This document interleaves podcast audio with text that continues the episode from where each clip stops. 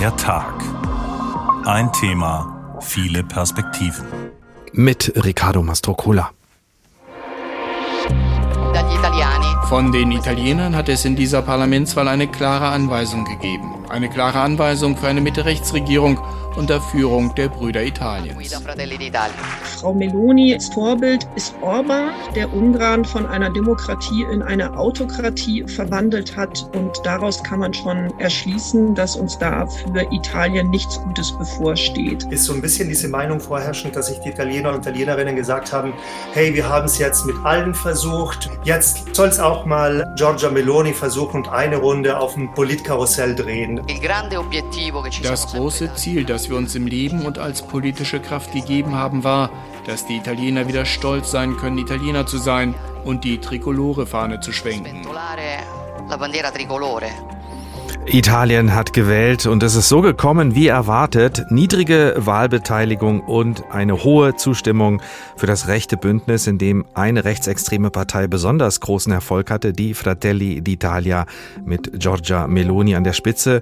Wenn weiter alles so läuft wie erwartet, dann wird sie auch die neue Ministerpräsidentin Italiens. Was ist da passiert in Italien? Haben sich die Italienerinnen und Italiener so stark verändert und wir haben nichts gemerkt?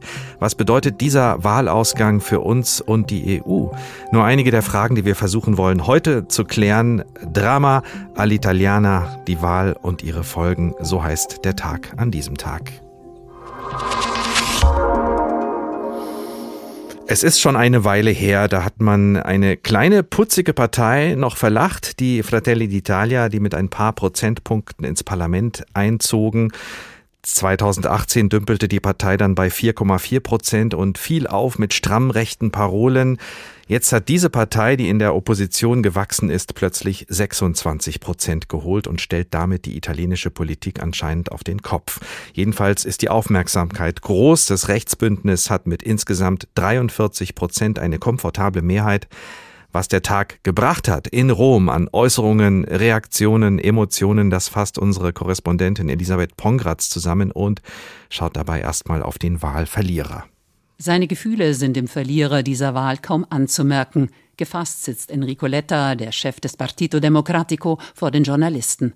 Doch wie aufgewühlt mag er im Innern sein, als er die Niederlage eingesteht. Heute ist ein trauriger Tag für Italien, für Europa. Es warten harte Tage auf uns. Wir haben alles getan, um dieses Ergebnis zu verhindern. Wir haben für unsere Werte gekämpft und wir haben an ein Italien der Zukunft geglaubt und dafür gekämpft.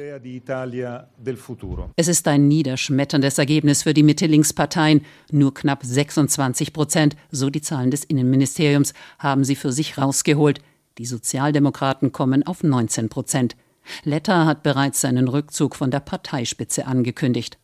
Dabei wollten die Mitte-Links-Kräfte rechts unbedingt vermeiden, doch sie stritten getrennt, nicht gemeinsam. Das hat sich jetzt bitter gerecht, denn das italienische Wahlsystem, eine Mischung aus Verhältnis- und Mehrheitswahlrecht, belohnt Bündnisse. Das rechte Lager kämpfte vom Beginn an Seite an Seite. Das hat sich für sie gelohnt, wie Giorgia Meloni noch in der Wahlnacht betont. Der Auftrag ist klar, eine Mitte-Rechts-Regierung unter der Führung der Brüder Italiens. Rund 26 Prozent der Wählerinnen und Wähler haben sich für die Fratelli d'Italia entschieden. Eine Partei, deren 45-jährige Chefin sich ihre ersten politischen Sporen in der Jugendorganisation einer neofaschistischen Partei verdient hat. Eine Partei, die ultrarechts ist und die nationalistisch ist. Vom Erfolg ergriffen verspricht Meloni ihren Anhängern,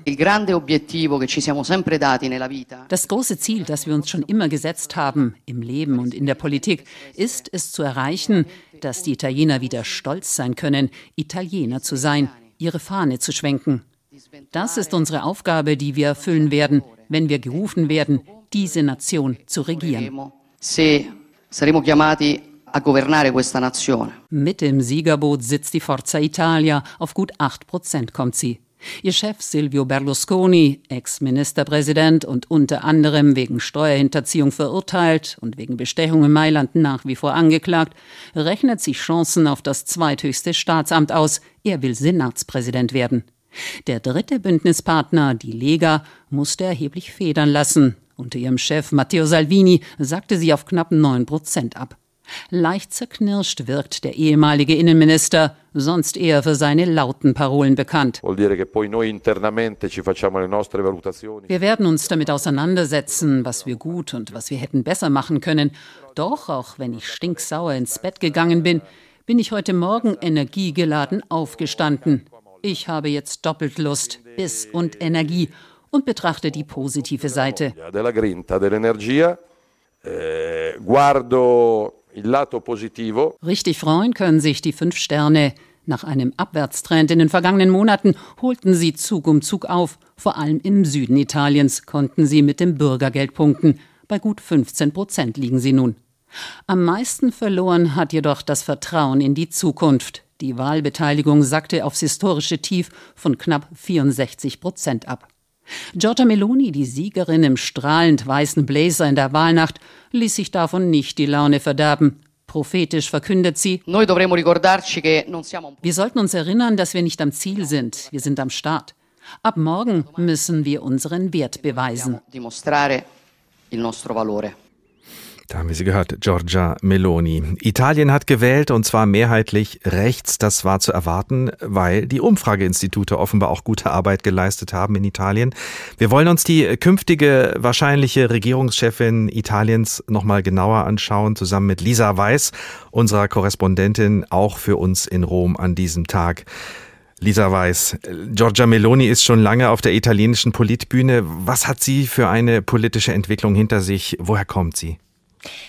Also Giorgia Meloni ist sozusagen größten Teil ihrer Kindheit und Jugend im Süden Rom in einem Arbeiterviertel aufgewachsen, stilisiert sich auch immer wieder als Vertreterin der Arbeiterklasse, erzählt, dass sie mit ihrer Schwester das Bett teilen musste und so weiter. Eben ihr Vater, der die Familie früh verlassen hat, war Kommunist, die Mutter eher in die Richtung Neofaschismus. Und sie selbst hat dann eher ja die Richtung der Mutter übernommen. Es kursierte jetzt im Wahlkampf auch ein Video von der 19-jährigen Giorgia Meloni, die in einem französischen Fernsehsender ein Interview gibt und sagt, sagt, ich denke, dass Mussolini ein guter Politiker war. Es gab keinen Politiker wie ihn in den letzten 50 Jahren. Und sie ist dann eben auch als Jugendliche in eine neofaschistische Partei angetreten. Die hat sich dann aufgelöst. Es gab eine Nachfolgeorganisation, die hat sich auch gewandelt, ist bürgerlicher geworden. Und Giorgia Meloni hat dann ja eine neue Partei aus dieser Nachfolgeorganisation herausgegründet, die Fratelli d'Italia. Schon so auch mit einem Ziel zurück zu den Wurzeln, nicht ganz so weichgespült rechts, sondern schon rechts. Natürlich, da sind auch Neokonservative dann drin gewesen, aber aber ja, das ist schon eine Hausnummer. Wie kommt es, dass äh, diese Partei Fratelli d'Italia gerade jetzt so einen großen Erfolg hatte und so stark geworden ist? Ich glaube, weil die Italiener oder weil viele Italienerinnen und Italiener Stabilität suchen. Sie suchen auch nach einem starken Mann oder eben nach einer starken Frau. Sie haben genug davon, dass nichts passiert, dass Regierungen ständig stürzen, dass es irgendwie keine Sicherheit, keine Stabilität gibt. Ich habe auch mit einer Freundin von mir gesprochen, die rechts gewählt hat. Sie sagt, na ja, die Rechte hat auch keine Lösungen, aber die spricht wenigstens die Probleme des Landes an und ist nicht so intern zerstritten wie die Linke. Was auch noch ein Punkt war für sie, Meloni war noch nie an der Regierung. Es wechseln ja so oft die Regierungen Erfahrungen, dass es wirklich viele Politiker gibt, die sich schon mal ausprobieren durften sozusagen. Und sie sagt, naja, geben wir ihr doch mal die Chance. Vielleicht macht sie es ja besser als die meisten anderen. Und was noch dazu kommt, es gab ja jetzt eine Regierung der nationalen Einheit und Meloni war eigentlich die einzige, die nennenswert sozusagen in der Opposition war. Da ist es natürlich einfacher, Stimmen von Unzufriedenen zu bekommen. Du hast sicherlich auch mal Zeit gehabt, konkret ins Wahlprogramm äh, von Fratelli d'Italia zu schauen. Ähm, wie rechts, rechtsextrem ist diese Partei tatsächlich?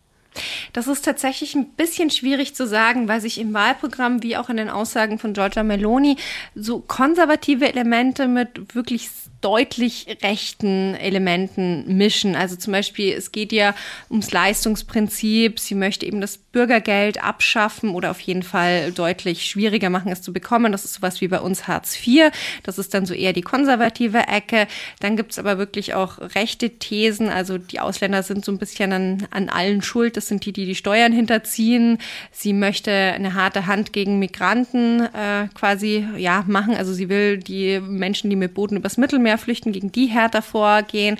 Und dann gibt es eben auch noch solche Forderungen wie, ähm, dass sie sagt, sie möchte auf keinen Fall, dass es ein Adoptionsrecht durch gleichgeschlechtliche Paare gibt. Äh, sie will keine Frauenquote. Also da geht es dann schon wieder in, in eine sehr rechte auch äh, Richtung. Teilweise eben aber auch wieder konservativ. Welche Rolle spielen die Lega und die Forza Italia, also Matteo Salvini und Silvio Berlusconi in dieser Zusammensetzung? Die haben ja ähm, beide Parteien nur unter zehn Prozent erreicht. Ja, sie sind definitiv die kleinen Bündnispartner. Also ich würde Meloni da ganz klar als Chefin sehen. Gerade Salvinis Lega ist ziemlich unerwartet so abgerutscht. Da ist auch die Frage, was das jetzt für ihn dann persönlich bedeutet. Er möchte gerne Innenminister werden, aber ob das Meloni zulässt und ob das vor allem auch seine Partei zulässt, das ist wirklich noch eine große Frage. Und Berlusconi würde gerne Senatspräsident werden. Der wäre damit dann der zweite Mann im Staat hinter den Staatspräsidenten. Aber ob das so klappt, man muss wirklich mal abwarten. Es steht ja überhaupt noch keine Koalition. Der Blick auf Silvio Berlusconi ist besonders interessant. Er hat unter anderem auch gesagt, dass Italien ähm, zu weit nach rechts rutscht. Das will er unbedingt verhindern. Er hat sogar gedroht, im Wahlkampf aus der rechten Allianz auszutreten falls die beiden anderen Partner nach der Wahl antidemokratisch auftreten sollten. Wie viel ist davon zu halten? Naja, Berlusconi hat vor der Wahl auch gesagt in einem seiner TikTok-Videos, Wählerinnen wählt mich, denn ich bin schöner als der Kandidat der Linken.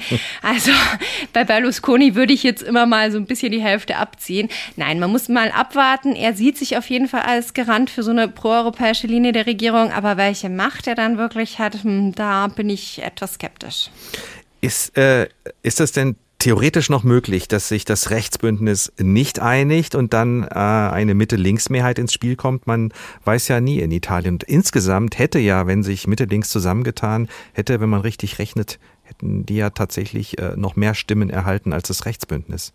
Ja, wenn man alle Populisten, alles, was so irgendwie in die Mitte ist, dann noch dazu rechnet, dann klar. Theoretisch ist auch alles möglich in Italien, aber für mich ist es nicht allzu wahrscheinlich. Also die Rechten haben ja schon vor der Wahl ein Bündnis geschlossen, haben auch ein gemeinsames Wahlprogramm herausgegeben. Ich glaube, erstmal schaffen sie das schon, sich zu einigen. Wie lange das dann hält, ist eine ganz andere Frage. Klar, es gibt auch noch diese Möglichkeit, dass der Präsident äh, Italiens, der Staatspräsident, jemand anderen mit den Konsultationen äh, quasi quasi dann in den Konsultationen mit der Regierungsbildung betraut. Also das macht in Italien der Staatspräsident.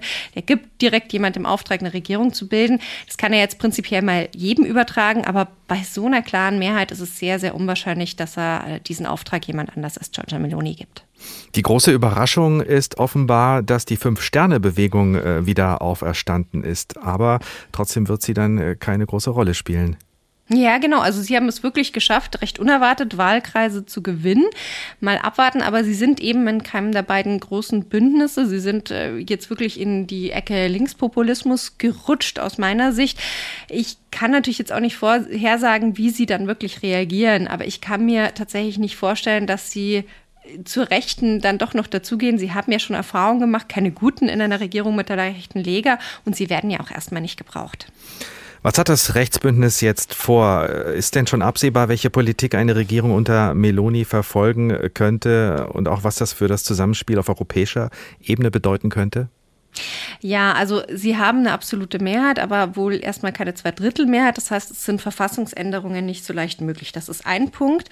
Und was sie jetzt auf europäischer Ebene machen, muss man sich anschauen. Es ist so, dass einerseits Italien viele Milliarden aus den Corona-Hilfen der EU bekommen wird und Meloni auch schon gesagt hat, da möchten wir noch mal ran, das möchten wir ändern. Allerdings ist eben dieses Geld an äh, Bedingungen geknüpft. Also wir möchten ändern, wofür es ausgegeben wird. Sie möchten natürlich die Milliarden haben. Aber ähm, diese Bedingungen, die wurden eben noch unter der alten Regierung gemacht. Und da ist es jetzt sehr, sehr problematisch, da sozusagen wieder rauszukommen. Das kann ich mir nicht vorstellen, dass sie das schaffen. Da, glaube ich, wird die EU sagen Nein und dann wär, wäre das Geld weg. Und das traue ich tatsächlich Giorgia Meloni nicht zu, dass sie äh, das macht, weil sie weiß, dass sie den Rückhalt verlieren würde, auch in der Bevölkerung, wenn plötzlich kein Geld mehr da ist. Aber wie sich das dann im Laufe der Zeit entwickelt, das muss man schon schauen. Also Giorgia Meloni hat immer gesagt, ja zur EU, ja zu allen internationalen Bündnissen, ja zur NATO. Aber gleichzeitig will sie schon auch eine andere EU, eine EU, bei der Italien an erster Stelle steht. Das geht dann schon so ein bisschen in die Richtung Ungarn, in die Richtung Orban. Also da brechen dann, glaube ich, schon andere Zeiten an. Lisa Weiß, unsere Korrespondentin in Rom, vielen Dank. Drama all'Italiana, die Wahl und ihre Folgen. Was eine neue Regierung unter Giorgia Meloni für das Land bedeuten könnte, darüber sprechen wir gleich weiter in der Sendung, unter anderem mit einem italienischen Filmemacher. Vorher wollen wir uns nochmal vergewissern über dieses Italien, das wir Deutsche doch so lieben, diesen Sehnsuchtsort. Für die meisten ist das so, oder? Ein Land, von dem wir glauben, dass wir es richtig gut kennen, oder doch nicht? Dolce Vita, Sonne, Strand und Meer, ein bisschen Pizza, Chianti und gute Klamotten und fertig ist unser Italiener oder wahlweise unsere Italienerin. Was aber auf jeden Fall stimmt. Viele Deutsche haben noch viel mehr gute Erinnerungen an einen der zahlreiche Urlaube in Italien und jeder und jede hat da auch eigene Ergebnisse und Geschichten zu erzählen, Erlebnisse und Geschichten. Manchmal ganz hart entlang an der Klischeegrenze, aber wie wir alle wissen, selbst da ist immer was Wahres dran. Meine Kollegin Juliane Ort war oft und gern in Italien und hier ist ihre nur ganz leicht verklärte Sicht auf das Land am Mittelmeer.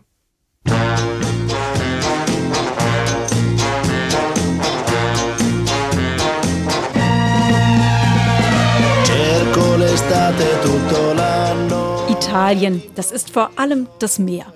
Als Kinder haben wir uns das ganze Jahr auf Urlaub am Mittelmeer gefreut. Quälend lange Autofahrten auf der Rückbank haben wir in Kauf genommen, und zwar ohne Klimaanlage und Sicherheitsgurte. Für diesen Moment, an dem wir zum ersten Mal wieder das Meer sehen können. So blau und wunderschön. Azzurro, il pomeriggio è troppo azzurro e lungo per me. Strand in Italien ist wie ein kleines Zuhause oder eher wie eine Reihenhaussiedlung. Eine endlose Aneinanderreihung von Liegen und Sonnenschirmen, die extra angemietet werden müssen. Ganze Familiendramen spielen sich unter den bunten Schirmchen ab. Italienische Mamas greifen hart und wortreich durch, wenn es ihre Bambini wieder zu bunt treiben.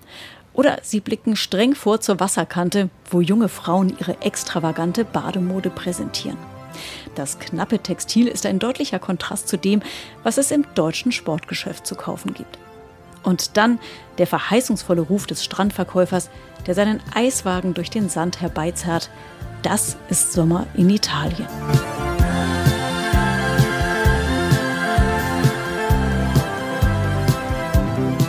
Und natürlich Pizza. Echte italienische Pizza. Nicht mit zentimeterhohem Teig und dicker Gouderschicht wie aus dem Tiefkühlfach, sondern ein hauchdünner Fladen, den der Pizzabäcker virtuos über den Finger wirbelt, wie in einer lange einstudierten Jonglagenummer. Mehr als eine Pizza Margarita braucht kein Mensch.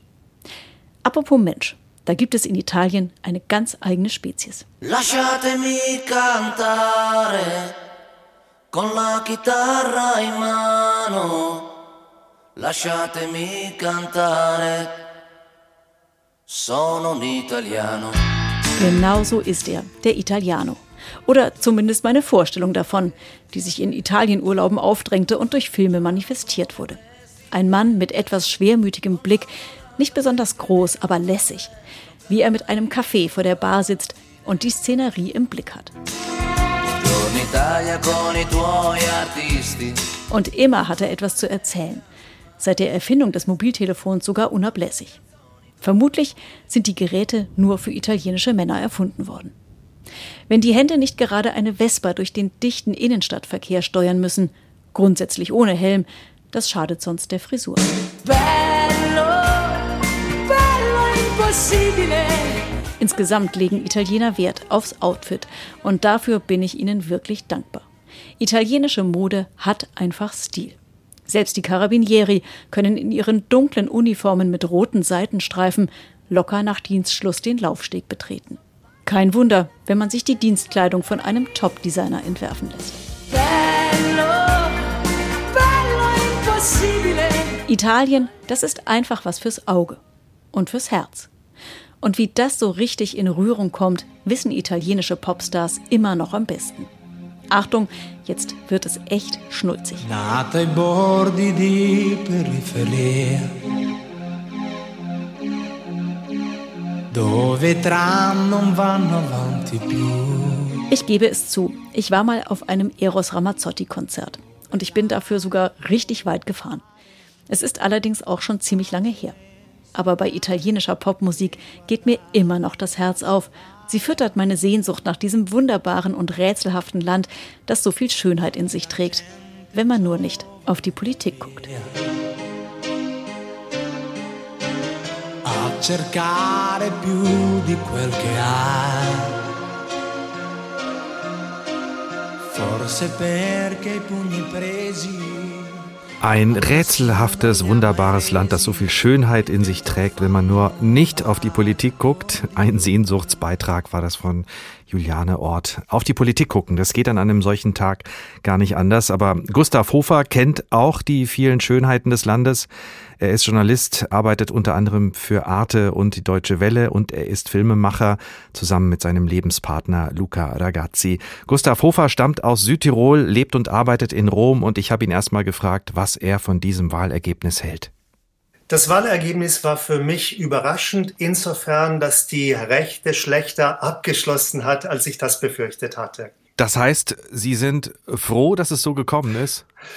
Froh ist jetzt etwas übertrieben, aber ich äh, habe es mir schlimmer vorgestellt. Ich dachte, vor allem äh, Fratelli d'Italia würde über die 30 Prozent kommen, wie es auch vor fünf Jahren war, als die Cinque Stelle, die Fünf-Sterne-Bewegung, die den Umfragen damals vor den Wahlen bei 25 Prozent lag und am Ende 33 äh, Prozent erreicht hatte, dachte ich, dass dieses Schema könnte sich auch diesmal wiederholen. Am Ende hat die rechte Koalition die Wahlen zwar gewonnen, sie sind aber keine Mehrheit im Land. Und das fand ich an diesem grauen, verregneten Tag in Rom ist da so ein kleiner Lichtstrahl, äh, an den ich mich da ein bisschen festhalte. Aber tatsächlich ähm, finde ich, ist es jetzt nicht die große rechte Welle gewesen, denn was man beobachten kann, ist, dass äh, Giorgia Meloni ihre Partei vor allem im Lager der Lega ihre Stimmen geholt hat und im Lager äh, von Berlusconi, etwas auch von den Fünf Sternen. Aber es war jetzt nicht so, dass sie ein Plebiszit erreicht hat. Was Sie mit äh, grauem Tag äh, meinen, ist vermutlich die Tatsache, dass sich äh, die Wählerinnen und Wähler ja damit aber auch in diesem rechten Spektrum weiter nach rechts bewegt haben. Äh, und es macht ihnen ja offenbar auch nicht viel aus, dass die Partei Fratelli d'Italia mit postfaschistischen Symbolen spielt. Also das ganze Wählerspektrum ist doch weiter, das muss man sagen, nach rechts verschoben. Ja, das kann man auf alle Fälle sagen, aber das ist ein Prozess, der über die letzten, ich würde mal fast sagen, die letzten 30 Jahren vorangeschritten ist. Das hat damals schon angefangen, als äh, Silvio Berlusconi die damaligen Postfaschisten vom MSC salonfähig gemacht hat. Was wir jetzt haben, ist im Grunde, was ja auch absurd ist, äh, zum Schluss war es für die Italiener fast so, als wäre jetzt Berlusconi der Gemäßigte und Salvini und Meloni die Rechten. Aber Berlusconi war jetzt nie ein Moderator. Also diesem Narrativ habe ich eigentlich nie wirklich Glauben geschenkt. Haben sich die Italienerinnen und Italiener verändert in den vergangenen Jahren? Tatsächlich haben sich da Wertevorstellungen verschoben? Oder sind es am Ende nur äh, Parteien, die kommen und gehen und man hat sich eben diesmal mal für das ganz Rechtsextreme entschieden? Ja, ich glaube, es ist eine Mischung. Diese Werteverschiebung, die hat es sicherlich gegeben, auch aufgrund wieder der fast 30 Jahre langen Kulturpolitik von Silvio Berlusconi, der mit seinen Fernsehsendern sicherlich die Mentalität des Landes verändert hat. Das, äh, glaube ich, kann man gar nicht bestreiten. Was jetzt die Verschiebung der Wählerstimmen an Giorgia Meloni betrifft, glaube ich, ist so ein bisschen diese Meinung vorherrschend, dass sich die Italiener oder viele Italiener und Italienerinnen gesagt haben, hey, wir haben es jetzt mit allen versucht, mit Mitte links, mit Mitte rechts, mit den fünf Sternen. Jetzt soll es auch mal Giorgia Meloni versuchen und eine Runde auf dem Politkarussell drehen. Mal sehen, ob sie etwas äh, bewirken kann. Also ich glaube, ich meine, das darf man auch nicht vergessen, dass nur 64 Prozent der Italiener und der Italienerinnen an dieser Wahl teilgenommen haben. Das heißt, dass, äh, das ist das historisch niedrigste Ergebnis in der demokratischen Geschichte des Landes. Also nochmal acht Prozent weniger als vor fünf Jahren. Und das bedeutet auch, dass nicht einmal mehr dieses populistische Narrativ die Massen zu den äh, Wahlen bringt, zu den mhm. Wahlurnen führt. Das heißt, die Menschen sind möglicherweise viel weltoffener als die Parteien, die sie äh, wählen? Ob sie weltoffener sind, ähm, ist schwierig zu sagen, aber es geht ja auch um welches politische Angebot, zwischen welchem politischen Angebot habe ich die Wahl. Und das ist bei dieser Wahl wieder sehr, sehr dünn ausgefallen. Man muss auch sagen, dass die Alternative, die Mitte links angeboten hat, also vor allem die Sozialdemokraten der Demokratischen Partei, da wusste im Grunde ein Wähler nicht, für was er überhaupt stimmt, außer dass er gegen das Programm von Giorgia Meloni stimmt. Und ich glaube, Wahlkampf zu machen, nur mit einem Nein und gegen etwas zu stimmen, das kann zu keinem wirklichen Erfolg führen.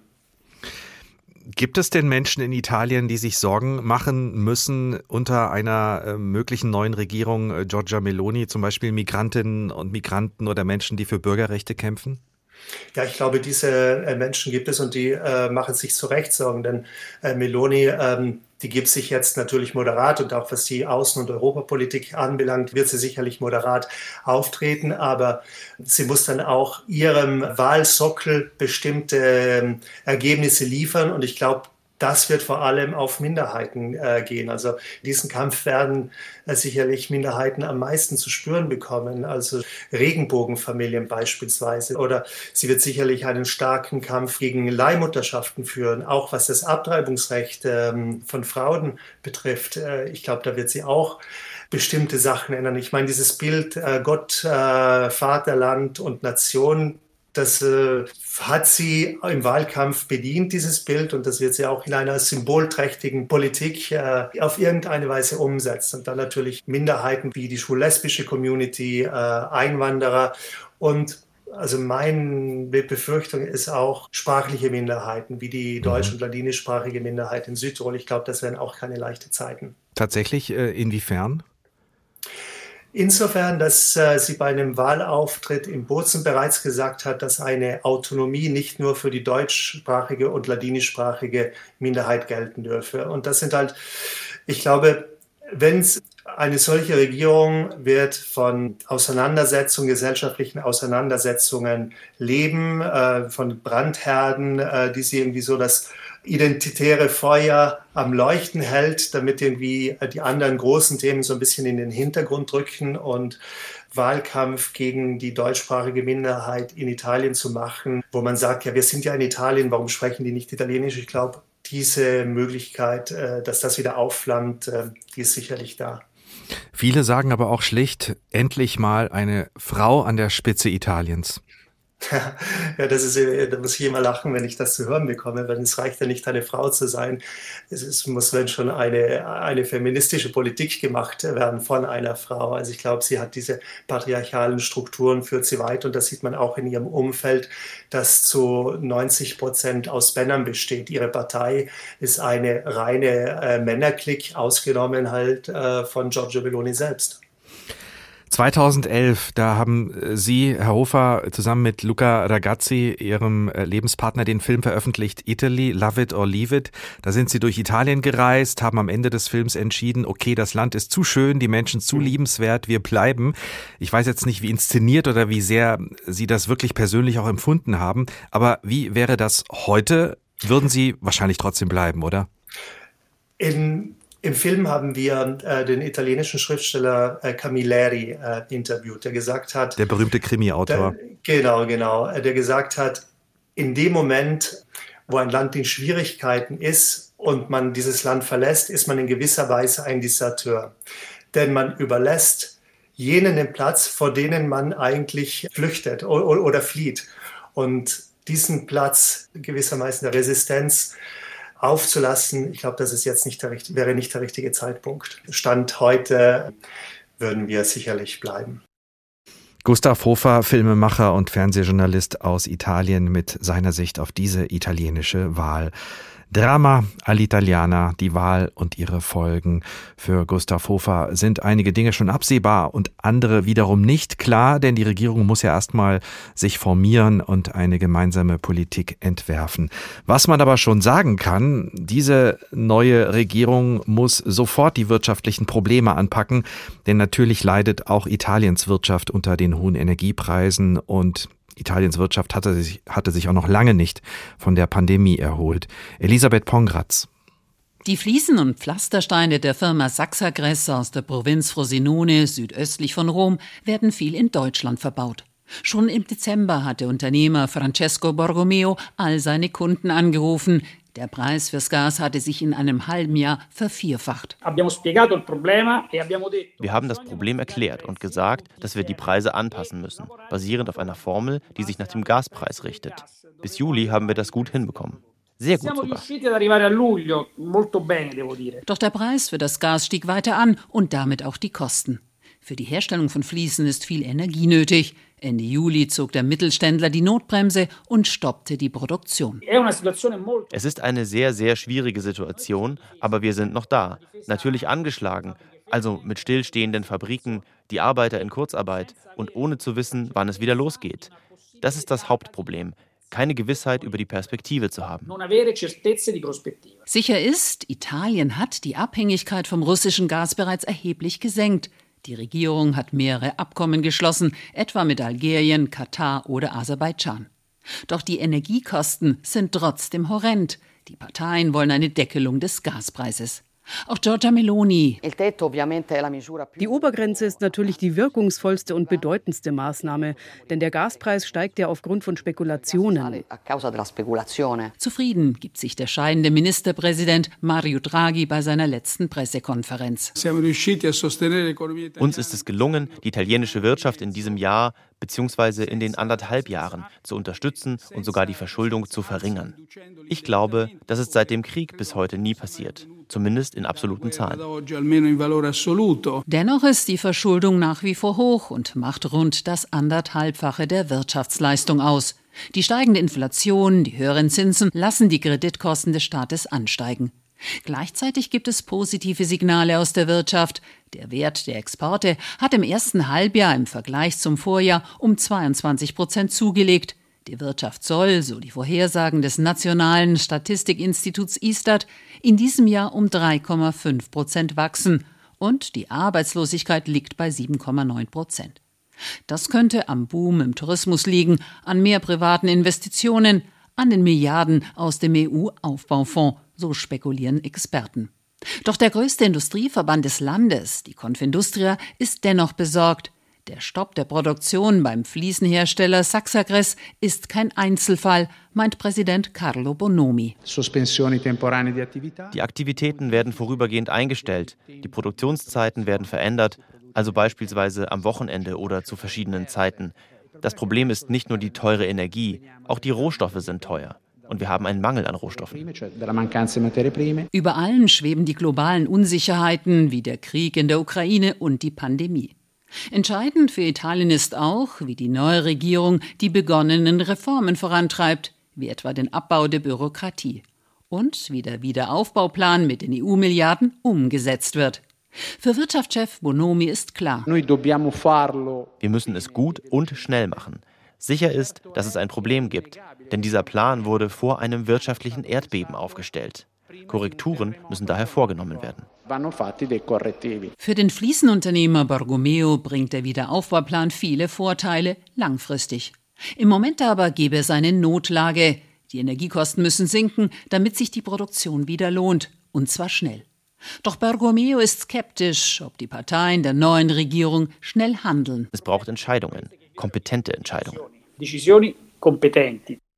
Kompetente Entscheidungen sind gefragt. Es ist in Italien im Moment nicht leichter als bei uns in Deutschland. Die Wirtschaft ist unter Druck, natürlich vor allem wegen der hohen Energiepreise. Was kann eine neue italienische Regierung tun und womit müssen eigentlich die EU und Deutschland rechnen? Immerhin ist Italien drittgrößte Volkswirtschaft in der EU, ist Nettozahler ist aber gleichzeitig auch hoch verschuldet und braucht Milliardenkredite aus Brüssel. Wie passt das alles zusammen? Das habe ich mir erklären lassen von Marco Weber von der Commerzbank, der sich besonders mit den italienischen Finanzen auskennt. Also, wie passt das zusammen? Immer Schulden haben, Kredite brauchen und doch von sich sagen können, wir sind Nettozahler. Ja, die Frage, ob ein Land Nettozahler oder Nettoempfänger von EU-Geldern ist, hängt einfach an der grundsätzlichen Regel, was Länder an die EU überweisen müssen, beziehungsweise was die dann von der EU zurückbekommen. Und da fließen so Dinge ein, wie zum Beispiel, dass die Länder ihre Zolleinnahmen an die EU abführen oder eben auch einen geringen Teil ihrer Mehrwertsteuereinnahmen. Und da zahlen einfach große Länder verhältnismäßig viel. Gleichzeitig bekommen die Länder natürlich einiges aus den ganz verschiedenen Struktur- und Hilfsfonds der EU. Das geht aber hauptsächlich an strukturschwache Regionen und da reden wir halt hauptsächlich über die osteuropäischen Länder. Und das führt einfach zu der Tatsache, dass Italien hier als Nettozahler erstmal grundsätzlich auftritt. Nichtsdestotrotz, Italien hat mit 150 Prozent des Bruttoinlandsprodukts eine relativ hohe Schuldenquote, aber das führt eben momentan dazu, dass Italien eben auf etliche Hilfsgelder der EU angewiesen ist kann man dann äh, sagen, dass die Nettoeinzahlungen, äh, die Italien tätigt, am Ende dann einfach nur den italienischen Schuldenberg weiter anwachsen lassen? Ja, das kann man so in dem Maße nicht sagen. Also wir reden da über Größenordnungen von vier bis fünf Milliarden, die Italien netto jedes Jahr einzahlt. Der Schuldenberg, also wie gesagt, 150 Prozent des Bruttoinlandsprodukts. Das Bruttoinlandprodukt in Italien beträgt momentan 2000 Milliarden. Also da, da reden wir von ganz anderen Größenordnungen. Wieso hat denn gerade Italien so eine hohe Staatsverschuldung? Ja, das ist tatsächlich historisch bedingt. Also in den 60er und 70er Jahren äh, war die Finanzpolitik Italiens sehr ausgabenlastig. Finanziert wurde das ganz gerne mit der Banca d'Italia und es gab damals tatsächlich auch so ein naja, halbwegs stillschweigendes Abkommen. Also man nannte das tatsächlich die Hochzeit zwischen Notenbank und dem italienischen Finanzministerium. Das lief eine ganze Zeit lang so, äh, hat natürlich die Schulden extrem nach oben getrieben. Und irgendwann, wie es eben mit einer Ehe so ist, kommt auch irgendwann mal die Scheidung. Und dann waren wir einfach in einer Situation, wo die Notenbank diese Schulden nicht mehr finanziert hat, aber der Staat hatte einfach den hohen Schuldenberg und musste den selber abtragen. Es ist unheimlich schwer, einen hohen Schuldenberg über die Zeit abzutragen. Und so hatten wir eben Anfang der 2000er äh, Jahre oder Ende der 90er Jahre, als Italien zur Europäischen Währungsunion beigetreten ist, eine Schuldenquote von knapp über 100 Prozent. Wenn Sie das mal mit der Maastricht-Grenze von 60 Prozent vergleichen, liegen wir immer noch deutlich drüber. Naja, und wenn wir dann die Jahre 2007, 2008 angucken, da kam dann die Finanzkrise dazu, also nochmal ein ordentlicher Schluck aus der Pulle, der hier finanziert werden musste, dann hatten wir schon eine Schuldenquote von 130 Prozent ungefähr. Man ist praktisch von dieser Ausgabenparty in den 70er Jahren nie wirklich runtergekommen, weggekommen und noch immer arbeitet Italien daran, diesen Schuldenberg kleiner zu machen. Das jetzt neu gewählte Rechtsbündnis, das hat ja viele Versprechungen gemacht, Steuersenkungen, früherer Rentenbeginn, Einmalzahlungen. Haben Sie das mal zusammengerechnet? Geht das überhaupt? Nein, das kann man auch Detail so nicht zusammenrechnen, äh, zumal die einzelnen Parteien nicht wirklich harte Fakten auf den Tisch legen. Also sie haben natürlich einzelne Ideen, zum Beispiel bei der Steuer eine Flat Tax, also eine ganz einfache Steuer anzuwenden. Es gibt auch einzelne Schätzungen dazu, aber die gehen auch sehr, sehr weit auseinander. Und da gibt es ja eine ganze Reihe an Vorschlägen, die man da eben politisch gerne durchsetzen möchte und die viel Geld kosten. Also genau kann man das wirklich nicht abschätzen. Aber insgesamt, und ich glaube, das war allen im Vorfeld auch klar, werden wir bei der jetzigen Regierung nicht eine, eine wirkliche Haushaltsdisziplin sehen, sondern da werden wir einfach weiter auf, auf Schuldenmachen setzen. Und es war im Übrigen auch klar, dass diese Strukturpolitik oder diese Reformpolitik, die Draghi eingeleitet hat, von der jetzigen Regierung oder von der kommenden Regierung sicherlich auch nicht fortgeführt wird. Da geht es um die 200 Milliarden Euro aus dem Europäischen Corona-Wiederaufbaufonds? Ja, genau. Also der Punkt ist da sicherlich, dass Draghi einiges angeschoben hat. Und was sicherlich auch positiv hier zu bewerten ist, ist, äh, dass Italien ja wirklich viel Geld bekommt. Das wird in Tranchen ausgezahlt und ist auch immer an Ziele und Teilziele, die es zu erfüllen gilt, geknüpft. Also das heißt, Italien muss schon in gewisser Weise die Reformziele, die Draghi ja maßgeblich mit auf den Weg gebracht hat, abarbeiten, um an diese Gelder letzten Endes zu kommen. Giorgia Meloni, wenn ich nochmal einhaken darf, hat im Wahlkampf gesagt, Brüssel jetzt reicht's, wir wollen wieder selbst entscheiden. Das ist natürlich vor allem ein politischer Slogan, aber heißt das dann, Italien kann sich überhaupt nicht abkoppeln, weil es ja die 200 Milliarden Euro aus diesem europäischen Corona-Wiederaufbaufonds haben will und auch ausgezahlt bekommen haben will und dann muss man eben bestimmte Ziele erfüllen? Also ich glaube, die Möglichkeiten zum Abkoppeln sind hier sehr begrenzt. Also wenn wir zum Beispiel mal nach Ungarn und Polen gucken, wo die Politik ja eine ganz andere Richtung fährt, auch da geht ja die EU dagegen vor. Also von daher haben wir hier schon mal Leitplanken eingezogen. Wenn wir jetzt mal den Blick auf Italien richten, also da muss man ja auch sagen, wenn man sich da ein Stück weit von der EU abgrenzen will oder sozusagen eine Italy First Politik fahren will und überhaupt nicht mehr auf die Bedürfnisse der EU eingeht, dann hat man natürlich schon Probleme, an diese Tranchen, an diese Hilfsgelder aus dem EU-Fonds zu kommen. Also ich denke, da ist die italienische Politik und die kommende Regierung in ihrem Handlungsspielraum sicherlich deutlich begrenzt. Was erwarten Sie denn jetzt von einer neuen Regierung mit den Fratelli d'Italia? Muss sich die EU, also zumindest was die Finanzen angeht, Sorgen machen oder sind Sie da entspannt? Naja, wir haben die Reaktionen an den Märkten eigentlich auch schon gesehen. Also im Vorfeld, wo ja auch schon sehr, sehr deutlich war, welches Ergebnis nach der Wahl herauskommen wird, waren die Finanzmarktteilnehmer ja auch relativ entspannt und gelassen. Natürlich gibt es das eine oder andere Risiko, aber insgesamt muss man sagen, es war klar, dass wieder mehr Wert auf Ausgaben gelegt wird. Also das Haushaltsdefizit wird sicherlich nicht kleiner werden.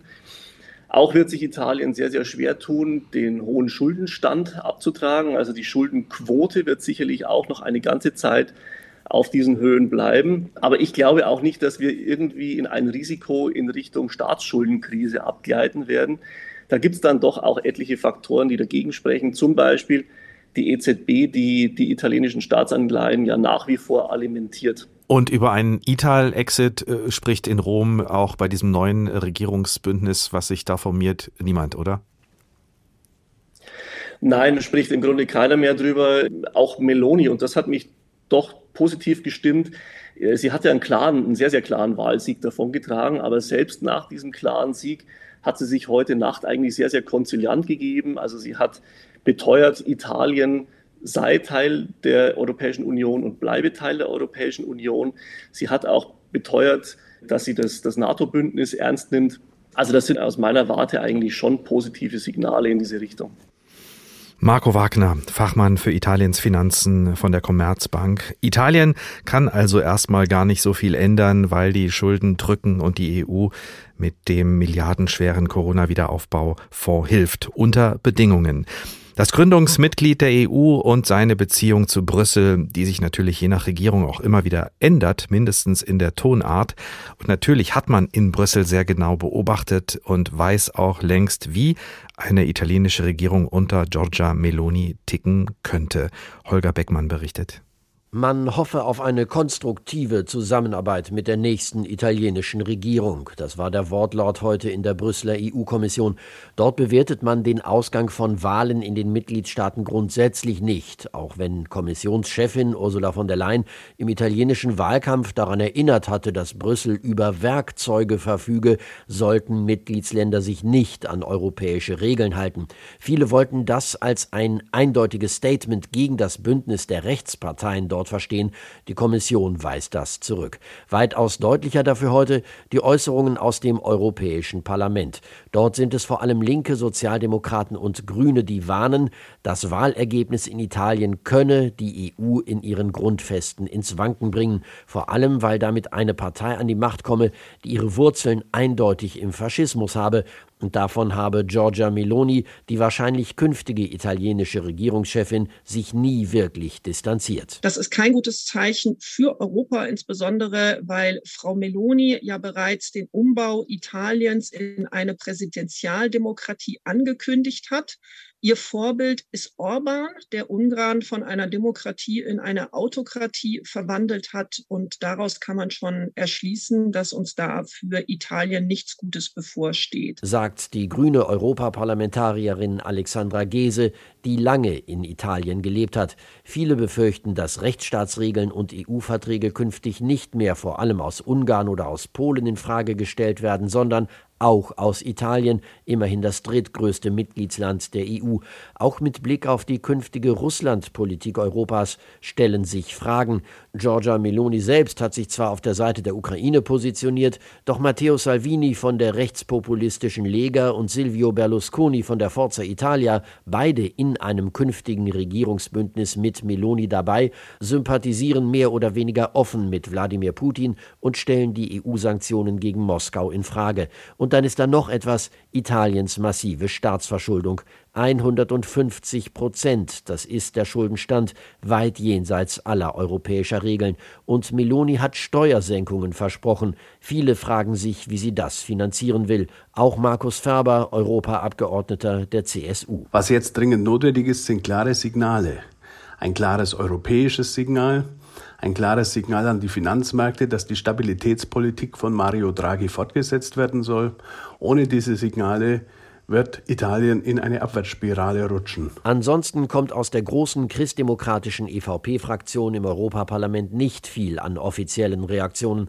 Parteichef Manfred Weber, ebenfalls von der CSU, hatte vor der Italienwahl Unterstützung für Silvio Berlusconi gezeigt und sich damit viel Kritik zugezogen. Was Italiens Finanzen angeht, erinnert René Repasi für die SPD im Europaparlament an die Verantwortung der Europäischen Zentralbank, die auf politische Stabilität in Italien gesetzt gesetzt hatte und zugesichert, ein Auseinanderbrechen der Euro-Staaten in der aktuellen Krise auf jeden Fall zu verhindern, falls nötig auch mit neuen Ankäufen von Staatsanleihen. Die EZB muss ihre politische Unabhängigkeit schützen. Sie hat ihre Draghi-Wette verloren und das wird eine große Frage sein, ob die EZB jetzt Anleihenaufkäufe nicht macht nur weil eine rechtsnationalistische Regierung fragwürdige Politik betreibt. Dass eine neue Regierung in Rom ganz Europa wirtschaftlich aus den Angeln heben könnte, damit rechnet man zumindest im Brüsseler Ökonomie-Thinktank Bruegel nicht. Eher schon damit, dass eine Regierungschefin Giorgia Meloni mehr oder weniger zähneknirschend die europäischen Regeln doch akzeptieren wird, aus purem Eigeninteresse. Der Ökonom Jeromin Zettelmeier, Bruegel-Chef. Wir werden möglicherweise eine Regierung haben, die zum ersten Mal in dieser Form an der Macht ist in Italien. Und es ist schwer vorstellbar, dass es politisch Sinn macht, in einer Situation, wo die wirtschaftliche Lage ohnehin sehr prekär ist, noch Risiken einzugehen. Etwa die Mitgliedschaft in der Eurogruppe zu riskieren oder das Geld, das Rom aus dem Brüsseler Corona-Fonds bekommt. 200 Milliarden Euro sollen das sein, immerhin fast ein Drittel der Staatsausgaben in Italien eines Jahres und so viel wie kein anderer EU-Staat. Nein, darauf will Italien vermutlich nicht verzichten. Wir werden sehen, wie die nächste italienische Regierung sich mit Brüssel verträgt. Wir wollen noch mal kurz in die italienische Geschichte schauen, um besser zu verstehen, wie sich dieser Wahlerfolg der Rechten und Rechtsextremen erklären lässt. Markus Grimm ist Politikwissenschaftler, Historiker und Italienexperte und Mitglied des Teams von Politische Italienforschung, kurz PIFO genannt, das Ganze angesiedelt an der Uni Gießen. Guten Tag, Herr Grimm. Ja, guten Tag. In den letzten Tagen war oft zu lesen, dass Italien seine faschistische Geschichte, die Ära Mussolini bis 43, bis heute nie richtig verarbeitet hat. Kann man das so einfach zusammenfassen? Das kann man so sagen. Das ist sicher ein Grund, warum die äh, Nachfolgeparteien der Neofaschisten immer noch wählbar sind oder wiederwählbar sind, ähm, weil viele Menschen eben ähm, das nicht so differenzieren und ähm, den Faschismus nicht so negativ in der Schule gelernt haben, wie das ähm, vielleicht in Deutschland mit dem Nationalsozialismus passiert. Das heißt, in den Schulbüchern wird mit dem Thema ganz anders umgegangen? Es taucht wenig auf. Also bis heute, mhm. ähm, es, es gab auch deutsch-italienische Schulbuchkommissionen, die sich mit der Zeit beschäftigt haben, aber häufig wird es in Italien verkürzt auf dann auch die Zeit ähm, der, der letzten Kriegsjahre. Ab 43 war ja dann Italien im Norden von den nationalsozialistischen Deutschland besetzt und im Süden ähm, schon befreit äh, von alliierten Kräften und ähm, in, in der Zeit gab es den Partisanenkrieg und äh, nach dem Krieg haben sich viele Italiener dann eher als Partisanen gesehen und nicht als äh, Kollabor Kollaborateure des Naziregimes. Also man erinnert sich lieber an die Zeit ab 43 bis 45. In welcher Tradition steht jetzt äh, Melonis Partei Fratelli d'Italia? Ähm, wenn man ganz genau in die Geschichte schaut, die Vorgängerpartei oder Vorvorgängerpartei, das Movimento Sociale, ähm, stand ganz klar auch in der Tradition der letzten äh, Mussolini-Republik, der äh, Repubblica Sociale. Ähm, also das klingt dann auch im Namen schon ein bisschen an. Äh, das waren die ähm, Faschisten, die mit den Nazis kollaboriert haben im Norden Italiens in der Republik von Salò. Ähm, aus deren Reihen ist tatsächlich also diese Nachfolgepartei MSI gegründet worden nach dem Krieg, ähm, aus der dann erst die Allianza Nazionale und dann jetzt die Fratelli d'Italia entstanden sind. Also sozusagen eine direkte Linie. Jetzt hat diese Partei 26 Prozent bekommen bei den Wahlen in Italien und die Lega von Matteo Salvini hat nochmal 9 Prozent bekommen. Wenn man das zusammenzählt, ähm, würde das heißen 35 Prozent. Heißt das, wir haben 35 Prozent rechtsextrem Denkende in Italien? Nee, das kann man so nicht sagen. Ähm, ich glaube, bei vielen spielt rein, dass man eben wenig über diese Mussolini-Zeit weiß oder wissen will oder es auch wenig damit verbindet. Auch die äh, Giorgia Meloni hat jetzt sehr darauf geachtet, dass sie selber nicht zu sehr mit, äh, mit Mussolini-Nostalgie verbunden wird. Ähm, und äh, hat es nicht ganz unterbinden können in der Partei, dass das nicht an der einen oder anderen Stelle hochkam.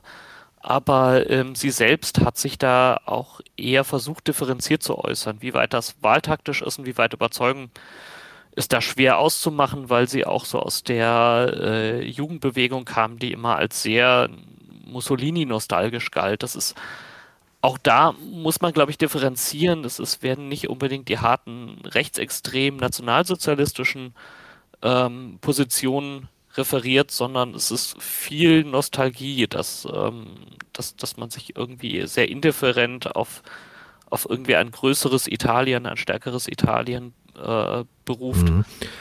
Wenn man jetzt nochmal auf die Wahlentscheidung äh, schaut, äh, haben sich die Wertevorstellungen der Italienerinnen und Italiener also nicht so sehr verändert, verstehe ich das richtig, sondern nur die Namen der Parteien, die sie am Ende wählen, wo sie das Kreuzchen machen. Ja, ich glaube schon. Es sind auch viele Italiener, ähm, am Anfang der Sendung wurde das ja schon mal berichtet, die eher auch so zähneknirschen die Partei wählen, weil sie keine anderen Alternativen sehen oder die Alternativen sich eben in den letzten Jahren auch als nicht tauglich äh, gezeigt haben oder zumindest so, äh, den vielen Wählern erscheinen. Äh, insofern probiert man jetzt mal wieder was Neues aus, wie das jetzt eigentlich in, in den letzten Wahlen immer war. Auch äh, das, das war ja auch der Grund für den Erfolg der Movimento Cinque Stelle Bewegung.